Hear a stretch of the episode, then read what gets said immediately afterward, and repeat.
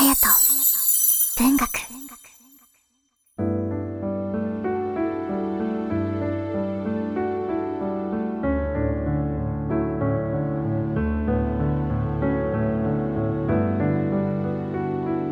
皆さんいかがお過ごしでしょうか？5月22日月曜日の夜です。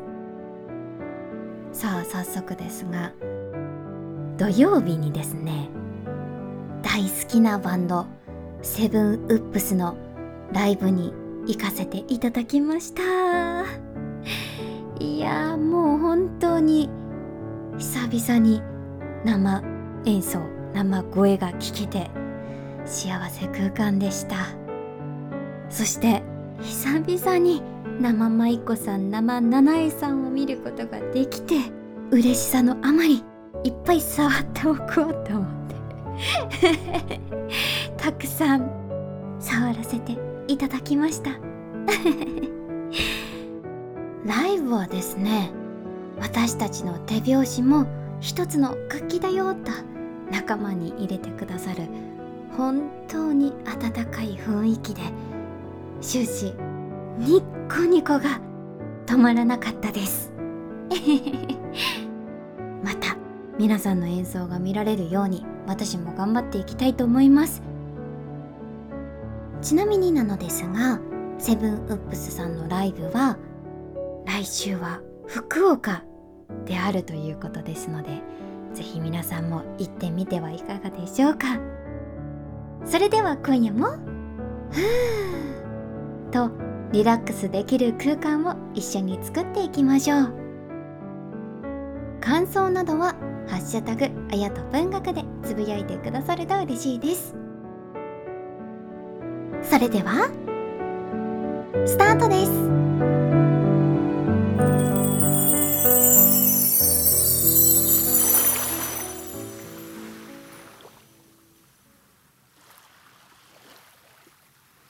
夢十夜。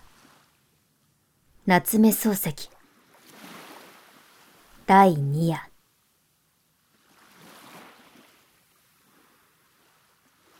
こんな夢を見た和尚の質を下がって廊下伝いに自分の部屋へ帰ると暗道がぼんやり灯っている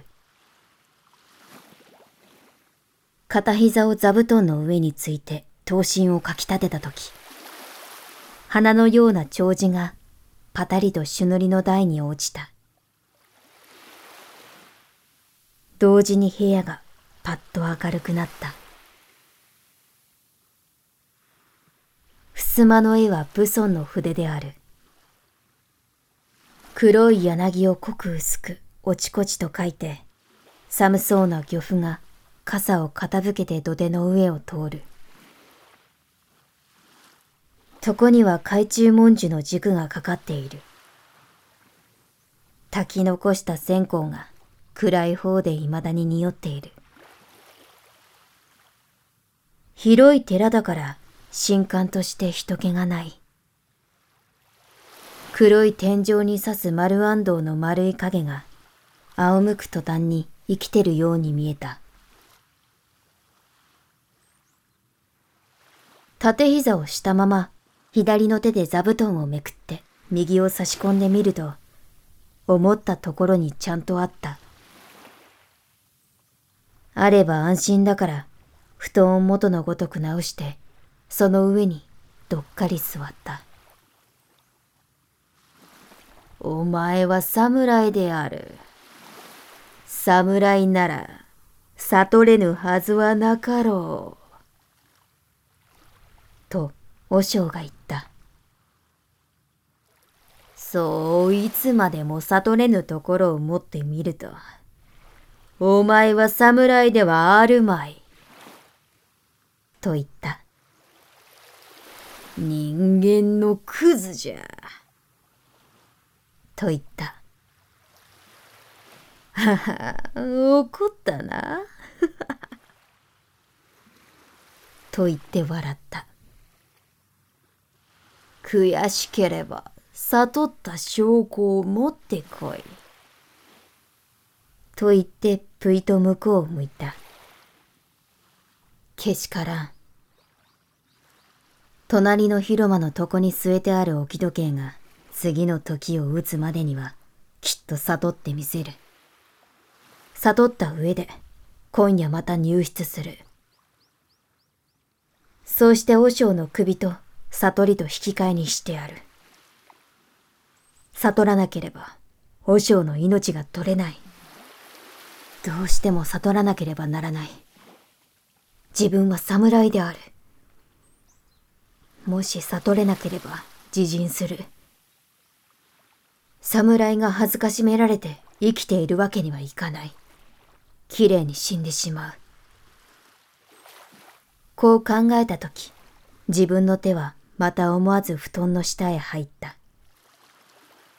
そうして、取材屋の担当を引きずり出した。くっと塚を握って赤い鞘を向こうへ払ったら冷たい刃が一度に暗い部屋で光った。すごいものが手元からスースーと逃げていくように思われる。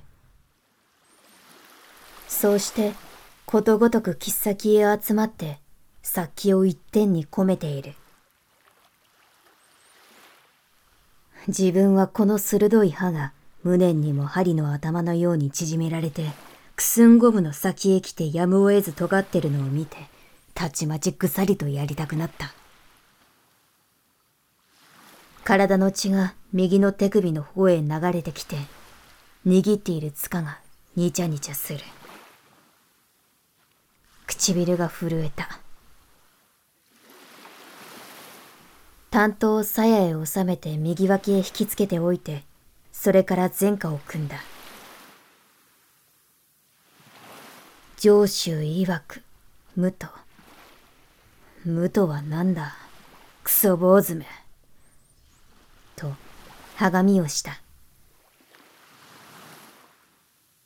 奥歯を強く噛みしめたので、鼻から熱い息が荒く出る。こめかみがつって痛い。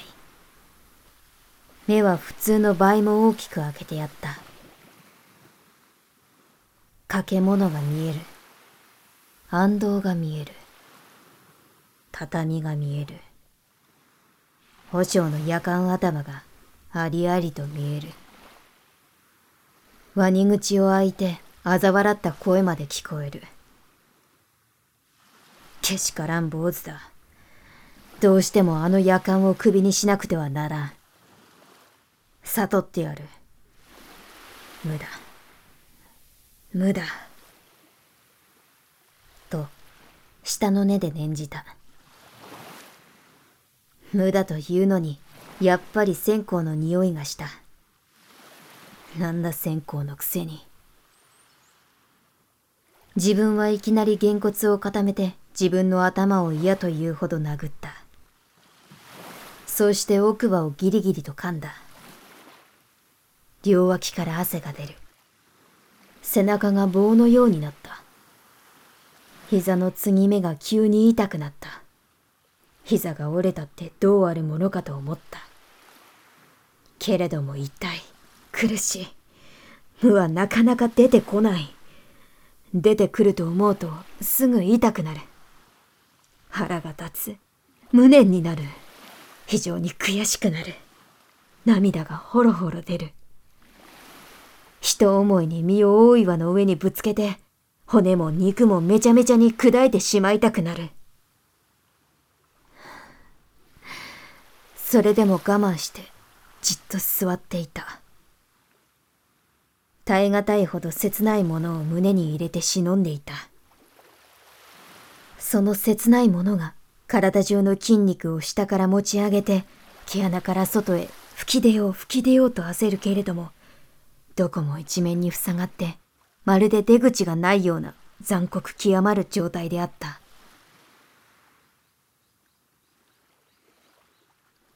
そのうちに、頭が変になった。反動も、武尊の絵も、畳も、違い棚も、あってないような、なくってあるように見えた。と言って無はちっとも厳然しない。ただいい加減に座っていたようである。ところへ忽然隣座敷の時計がチーンと鳴り始めた。はっと思った。右の手をすぐ担当にかけた。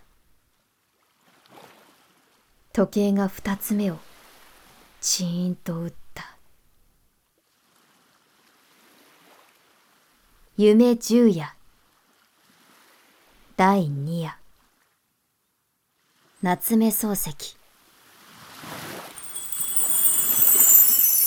隼人。文学。第51回。綾人文学。